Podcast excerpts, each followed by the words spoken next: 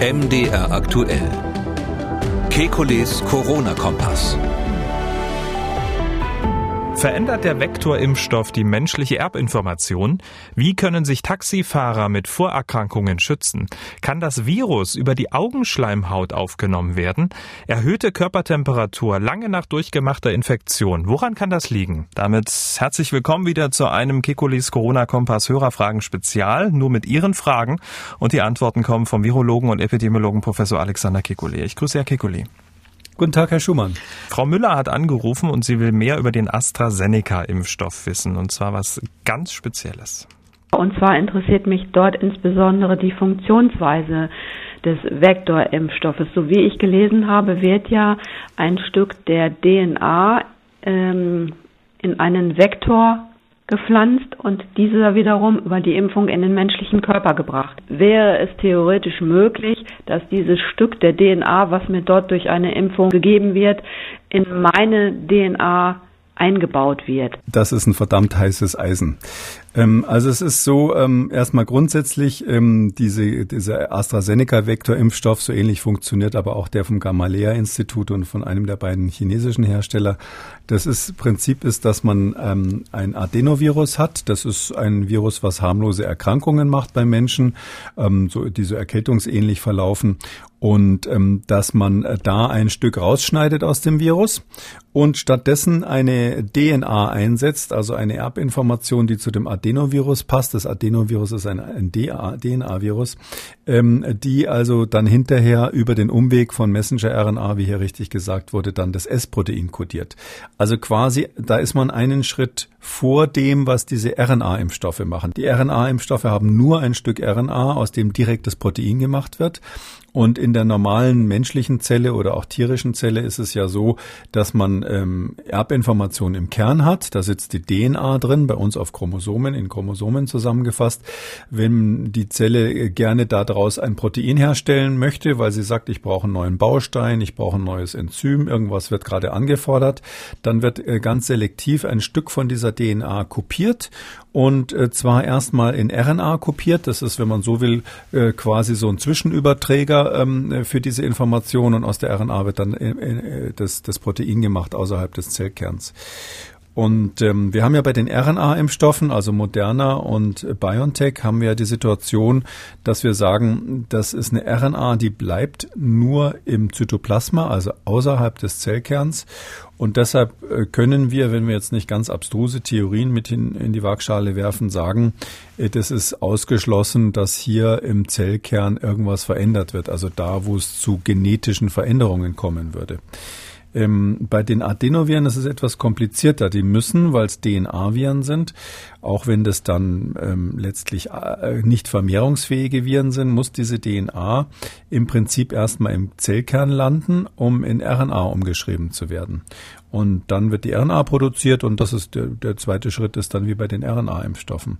Sodass jetzt, ähm, das zielt auf die Frage der ganzen, sage ich mal, Impfkritiker ab, mhm. die sagen, könnte dieser Impfstoff nicht irgendwie meine Erbinformation beeinflussen?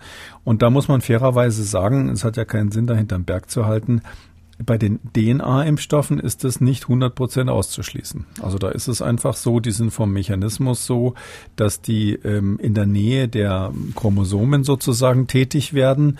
Die müssen das auch machen, weil eben diese RNA sonst nicht hergestellt werden kann, aus der ja dann wiederum das Protein gemacht wird, von, mit dem man, äh, mit dem man den Immunschutz erzeugen will. Ja. Und deshalb ähm, ist da, wenn man so will, ein zu, zusätzliches Fragezeichen bei diesen, bei diesen Vektorimpfstoffen. Ich kann nur sagen, bisher hat es da bei den Versuchen, die man gemacht hat, und da haben natürlich die Leute ganz genau hingeschaut, schon in der Phase 2, wo diese Sachen vorgeprüft wurden, hat es da auch im Tierversuch überhaupt keine negativen Effekte gegeben. Äh, selbstverständlich hat man zum Beispiel auch geguckt, ob jetzt äh, bei äh, trächtigen Tieren dann möglicherweise der, der Embryo verändert wird, weil da ist es ja besonders wichtig, dass also da nichts dazwischen kommt, wenn also die DNA kopiert wird, also die Zellen sich teilen. Und da hat man keinerlei Hinweise auf irgendwelche Störungen gefunden. Aber man kann anders als bei den RNA-Impfstoffen sich nicht zurücklehnen und sagen, wir, wir schließen das von vornherein aus. Hm. Also genau, das wäre sozusagen die Frage nach den Konsequenzen. Die sind ähm, also die erste Frage ist nicht beantwortet, demzufolge kann dann auch die ähm, zweite Frage nach den Konsequenzen auch noch nicht beantwortet werden. Und schon gar nicht jetzt, sondern wenn dann vielleicht in ein paar Jahrzehnten. Ja, das, ich will da jetzt überhaupt nicht äh, Angst vor diesen Impfstoffen machen. Ich glaube, bin, bin überzeugt, dass die Daten gut erhoben wurden und die Impfstoffe sicher sind. Aber ähm, wenn ich jetzt ähm, gerade an die Frage denke, die in Zukunft dann mal zu ventilieren sein wird, was macht man denn eigentlich mit den Jüngeren und den Kindern?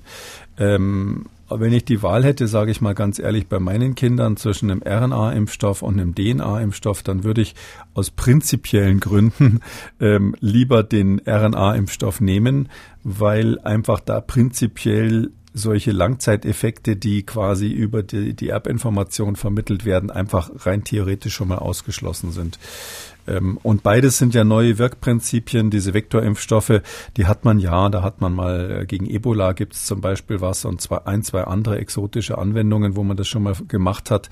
Aber äh, das können Sie sich vorstellen, in, in diesem Rahmen ist jetzt nicht äh, millionenfach geimpft worden oder gar milliardenfach geimpft worden. Ähm, ich glaube, das wird auch eine Diskussion in Deutschland geben, weil natürlich das ist ja eine Information, die kein Geheimnis ist, was ich jetzt gesagt habe. Und ähm, da werden sich äh, sicherlich im Laufe der Zeit die, die Kritiker draufstürzen und deshalb habe ich ein bisschen die Befürchtung, dass einfach diese, diese Vektorimpfstoffe, äh, nachdem auch der Start so ein bisschen misslungen ist bei AstraZeneca jetzt, also ich glaube, das ist wird die Diskussion geben, ob das in Deutschland überhaupt sinnvoll, äh, ob die einen sinnvollen Einsatz haben, weil die Leute natürlich immer sagen werden, ich nehme lieber das mit weniger Nebenwirkungen, längerer klinischer Erprobung, äh, mehr bisher äh, stattgehabten Verimpfungen weltweit, die sind ja weit vorne von der Zahl der Impfungen, wo man auch die Nebenwirkungen sieht oder die nicht vorhandenen und dann am Schluss den geringeren ähm, Restrisiko bezüglich der DNA und, und natürlich auch der 95 Prozent Wirksamkeit. Ähm, wir sind ja in Deutschland so Optimierer und deshalb glaube ich nicht, dass sozusagen der zweitbeste Impfstoff hier eine ernste Chance hat. Aber interessant ist ja trotzdem der Spin von den Corona-Kritikern, dass ähm, die mRNA-Impfstoffe unsere DNA äh, verändern sollen und ähm, der Vektorimpfstoff spielt dabei überhaupt keine Rolle. Können Sie sich das erklären? Naja, diese, diese RNA, das ist sowas, was Leute, die jetzt biologisch so ein bisschen weit weg von der Praxis sind, sagen. Ich muss zugeben, es gibt sogar tatsächlich amerikanische Wissenschaftler, die da ein bisschen Öl ins Feuer äh, geschmissen haben oder vielleicht sogar nur die Lunte oder sogar die Lunte angezündet. Ähm, es ist nämlich so, es gibt ja, ich will das ruhig auch erzählen, wie die denken. Also es ist so, es gibt ein Enzym, das ist die reverse Transkriptase. Das ist ein Enzym, das kann ein biologisches Wunder machen, nämlich die RNA rückwärts umschreiben in DNA. Also normalerweise wird aus DNA RNA gemacht, aus RNA Protein. Aber es gibt dieses exotische Enzym, was aus einer RNA wieder eine DNA macht. Und zwar, äh, darum heißt sie reverse Transkriptase. Und ähm, übrigens 1980 gab es dann äh, Nobelpreis, den Baltimore und Temmen gekriegt haben. Ganz tolle Sache. Und wo gibt's dieses? Natürlich mal wieder in Viren, aber in ganz anderen Viren. Die heißen deshalb auch Retroviren, weil die diesen Rückwärtsgang einschalten können bei der Genetik. Das, das, das haben wir so ähnlich bei der HIV-Infektion. Da ist es so, äh, wenn jemand mit dem HIV-Virus, dem AIDS-Virus äh, infiziert ist, äh, dann klingt sich ja quasi, dann stellt quasi dieses, dieses Virus, das hat ein RNA-Genom, das stellt davon eben im Rückwärtsgang eine DNA-Kopie her, mithilfe dieser reversen Transkriptase. Und diese DNA-Kopie, die integriert sich dann, die klingt sich dann ein quasi in das Genom des Wirts, also in die äh, weißen Blutzellen, in bestimmte weiße Blutzellen der Menschen dann. Und ähm, von dort aus ist es für das Virus praktisch, dann wird der Wirt nicht mehr so leicht los und es kann bei Bedarf dann wieder RNA und daraus Viren herstellen. Jetzt ist es so, dass äh, das HIV ist, äh, das AIDS-Virus ist nicht der einzige Erreger, der sowas kann, sondern solche Retroviren gibt es ziemlich viele. Und wir wissen, dass in unserer biologischen Geschichte als ähm, in der Evolution immer mal wieder andere äh, Retroviren sich eingeklinkt haben. Und von denen sehen wir Spuren in unserer Erbinformation, auch wenn wir unser Leben lang nie ähm, eine HIV-Infektion hinter uns gebracht haben oder eine Infektion mit einem anderen Retrovirus. Und deshalb sagen jetzt diese Kritiker, die so da, da den Teufel an die Wand malen, die sagen, ja, es könnte ja sein, dass manche Menschen von irgendeinem so Retrovirus-Rest, den sie quasi genetisch noch dabei haben, ähm, auch eine reverse Transkriptase-Funktion da drinnen haben. Und die könnte dann blöderweise aus Versehen aktiviert werden. Und dann könnten diese Ausnahmepersonen durch diese Aktivierung der retro reversen Transkriptase in der Lage sein, einen RNA-Impfstoff, und da schließt sich dann der Kreis äh, gegen Covid-19, den könnten die umschreiben in DNA und dann integrieren in den, äh, ins Genom und dann, bingo, hätte man auch durch eine RNA-Impfung plötzlich eine Veränderung der, äh, der, des Genoms. Das ist halt eine extrem abwegige ähm, ähm, äh, Schlussfolgerung, weil wir sehen ja de facto bei den, bei den humanen Zellen wie auch bei allen anderen tierischen Zellen praktisch nie so eine Aktivierung von reverse Transkriptase-Genen, die irgendwo versteckt werden. Es gibt einige akademische Ausnahmen, aber im Praktischen hätte das, wäre das eine totale Ausnahme. Ich weiß nicht, eins zu 10.000, eins zu 100.000, wo sowas überhaupt möglich wäre. Aber darauf kaprizieren diese Gegner. Die sagen, mit der reversen Transkriptase, die da möglicherweise noch da ist, die möglicherweise aktiviert wird, könnte möglicherweise die RNA integriert werden. Und dann ist es doch sozusagen eine genetische Veränderung. Da ist ein Lottogewinn wahrscheinlicher, oder?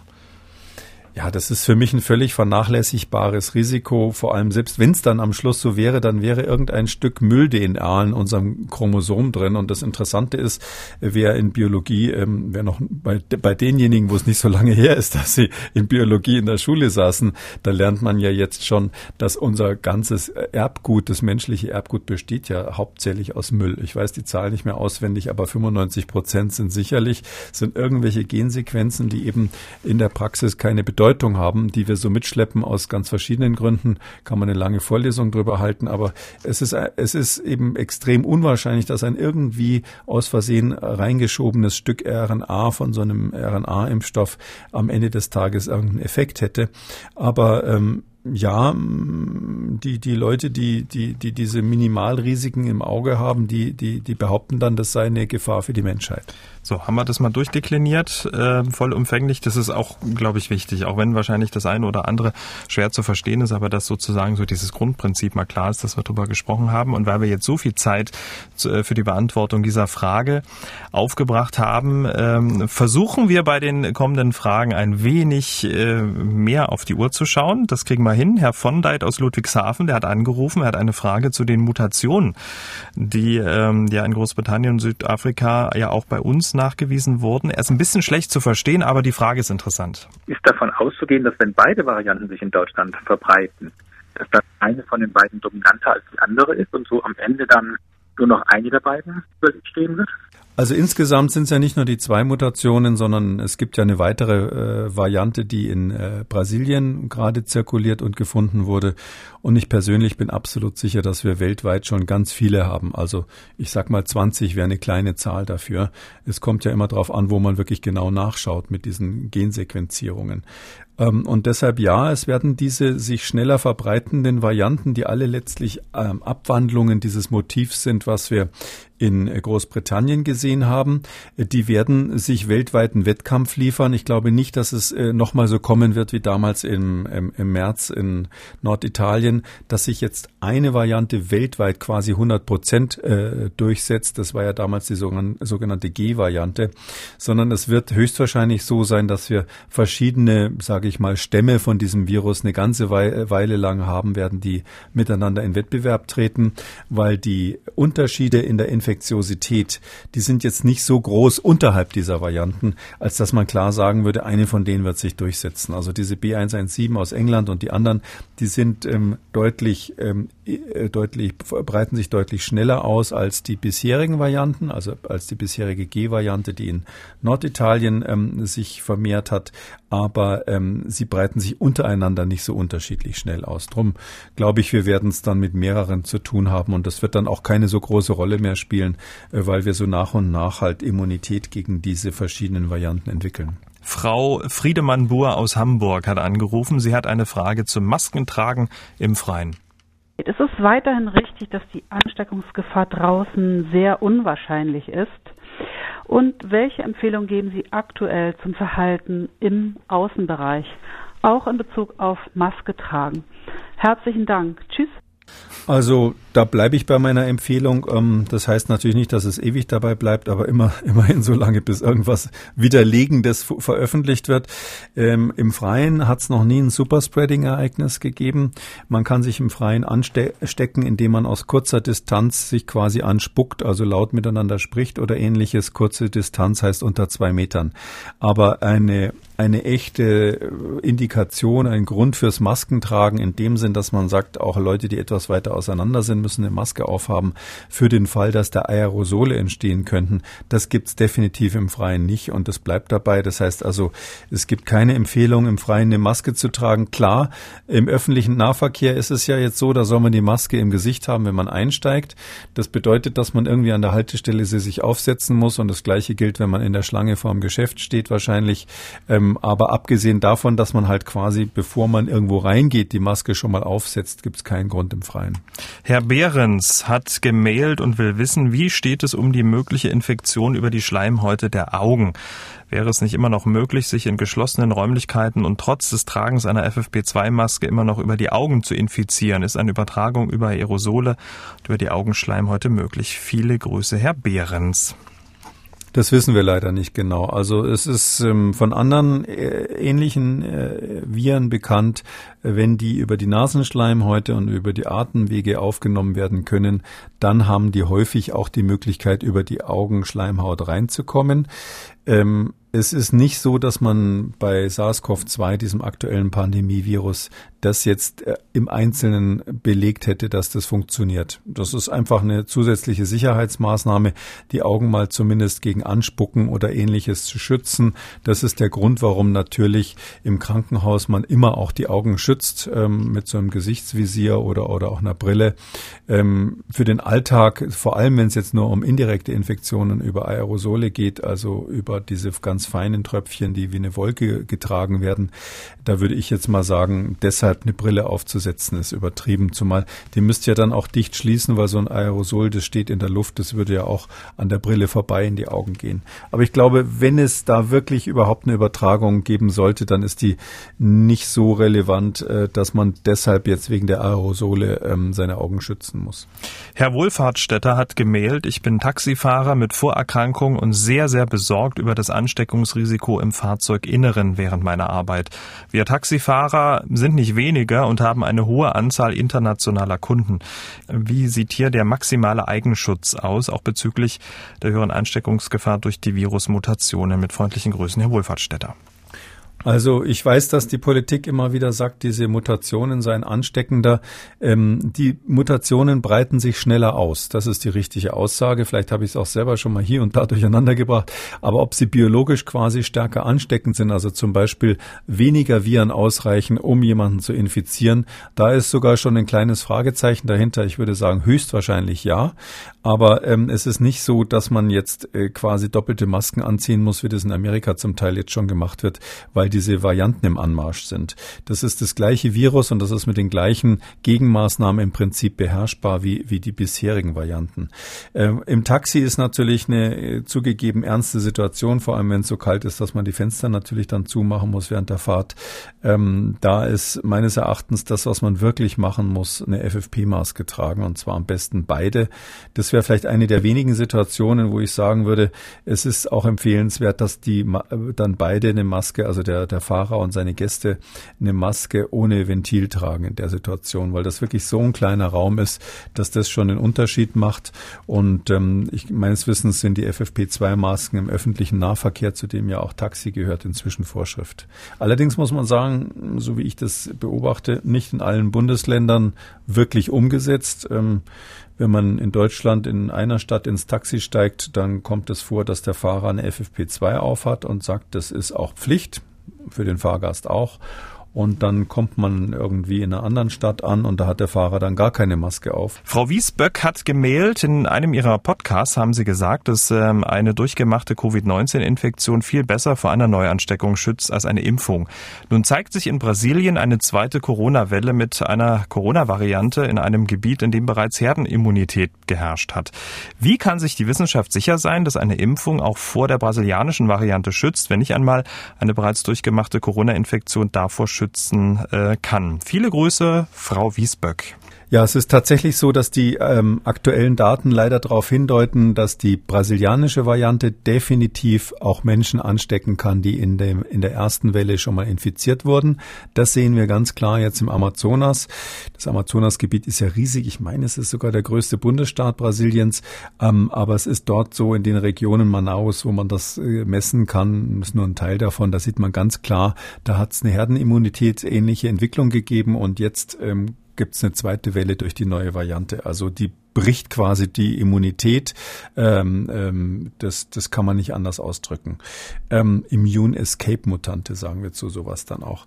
Und das gilt natürlich auch für die Impfung, ohne Wenn und Aber. Da gibt es ja Studien, die wir schon besprochen haben kürzlich, äh, die wirklich gezeigt haben, äh, dass also deutlich herabgesetzt wird die Immunität nach der ersten Infektion. Da hat man Serum genommen von Personen, die einfach ganz klar die Infektion schon mal durchgemacht haben im, in der ersten Welle in Brasilien.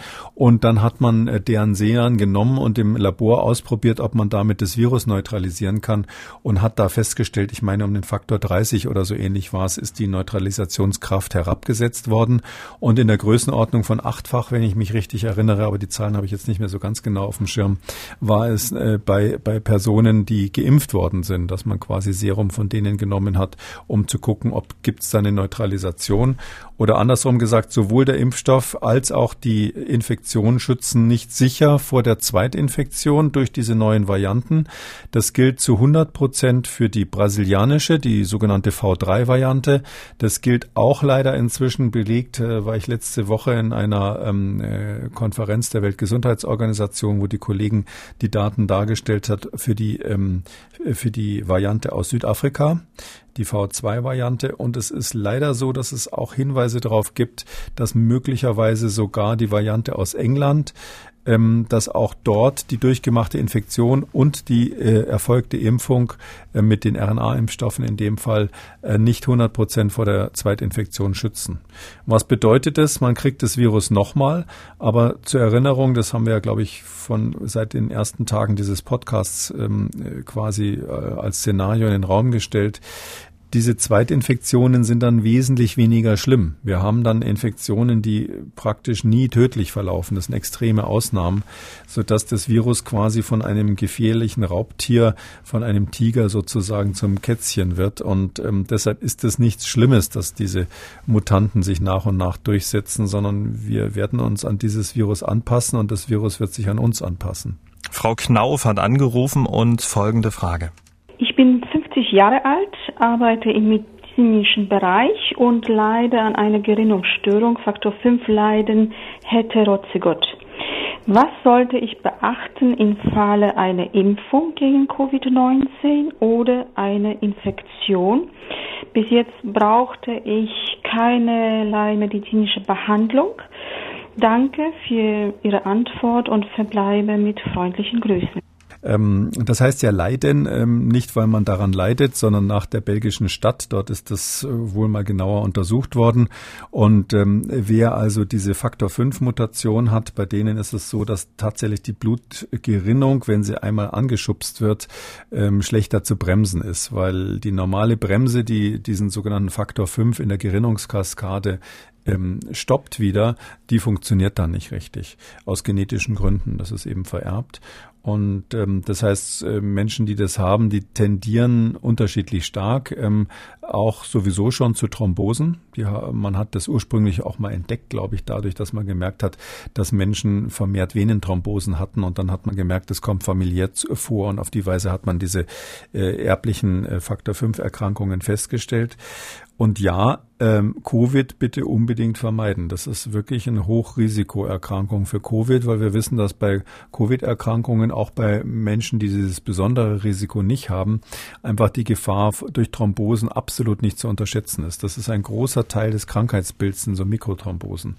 Durch die Impfung besteht überhaupt kein Extrarisiko. Ähm, das ist ja ein Leiden, wo nicht die Blutungsgefahr besteht, sondern wo umgekehrt die Thrombosegefahr besteht. Und ähm, deshalb äh, sofort impfen lassen, sobald es möglich ist. Also die Faktor 5, ähm, die diesen, dieses, dieses Faktor 5 Leiden ähm, haben, die sind also Hochrisikogruppen. Das kann man nicht anders sagen. Frau Schulz hat gemailt. Ich arbeite als Physiotherapeutin in Berlin. Meine Patientin, 48, erkrankte an SARS-CoV-2 Anfang Dezember mit leichten Symptomen und erhöhter Körpertemperatur Fieber von 37,5 bis 38,4. Die Symptome verschwanden bis auf die immer erhöhte Körpertemperatur von um die 38,4 bei körperlichen Aktivitäten, wie zum Beispiel längere Spaziergänge, Hausarbeit, Sport und ungewöhnlich schnelle Erschöpfung danach. Haben Sie eine Erklärung dafür? Herzliche Grüße, Frau Schulz aus Berlin. Also da ist noch ein Nobelpreis frei, ähm, wenn man das rauskriegt. Das ist äh, eine klassische Schilderung eines der vielen Symptome von Long Covid. Ähm, das Kardinalsymptom aus meiner Sicht ist vorzeitige Erschöpfung, atypische Erschöpfung nach körperlicher Arbeit, Anstrengung oder auch nach geistiger Arbeit.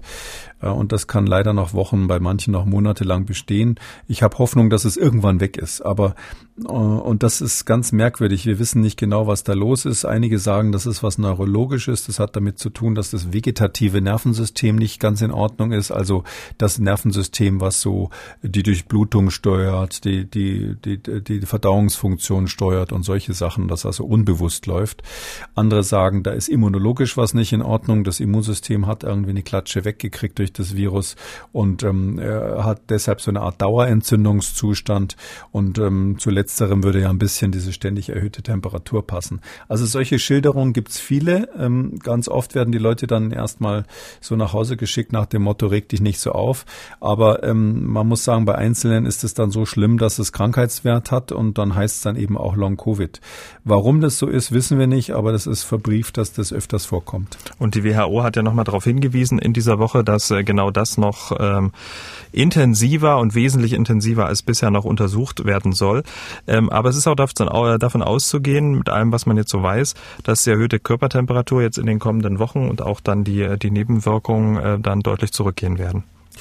Also ich gehe da fest davon aus. Ich kenne jetzt äh, selber keinen äh, Patienten, der nicht sagen würde, es wird langsam besser. Also das ist das, was man immer fragen muss zusätzlich, weil ja auch viele so den Teufel an die Wand malen und sagen, na ja, wir werden dann ein Volk von Schwerstkranken, wenn wir alle mal Covid gehabt haben. Also wenn Sie mal so einzelne Patienten, die, die zwei Wochen nach der Erkrankung sagen, Mensch, du, ich bin immer noch nicht wieder fit und woran könnten das liegen und kann ich irgendwas nehmen und die Angst haben, dass es bleibt äh, und die sich aufregen, dass sie irgendwie nicht mehr so joggen können wie früher. Wenn Sie dann zwei Monate später mit denen sprechen, gibt es zugegeben einige, die sagen, ich habe es ein bisschen immer noch hängt natürlich auch damit der Aufmerksamkeit dem Symptom gegenüber zusammen. Aber alle, die ich bisher gesehen habe, sagen, es ist deutlich besser geworden. Und wenn mir alle, die ich beobachte, und kann man ja mal dazu aufrufen, dass, dass sich Leute melden, bei denen es gar nicht besser geworden ist. Aber wenn alle so berichten, so in kleinen Schritten, wenn man Geduld hat, wird es einfach besser, dann habe ich Hoffnung, dass es irgendwann weg ist. Das ist ja die natürliche Konsequenz. Damit sind wir am Ende von Ausgabe 147 Kekules Corona-Kompass Hörerfragen Spezial. Und ab jetzt ist der Corona-Kompass in einer kurzen Winterpause. Los geht's dann wieder am 16. Februar und dann wie gewohnt dreimal die Woche. Und dann mit meinem Kollegen Jan Kröger an dieser Stelle. Wir hören uns wieder am 24. Februar. Herr Kekuli, bis dahin bleiben Sie gesund. Das wünsche ich Ihnen auch, Herr Schumann. Und ähm, wenn Sie weiterarbeiten müssen, damit natürlich auch viel Spaß. Sie haben auch eine Frage, dann schreiben Sie uns an mdraktuell-podcast.mdr.de oder rufen Sie uns an, kostenlos 0800 322 00. Alle Spezialausgaben und alle Folgen Kekulis Corona-Kompass zum Nachhören auf mdraktuell.de, der AD audiothek bei YouTube und überall, wo es Podcasts gibt. MDR aktuell. Kekules Corona-Kompass.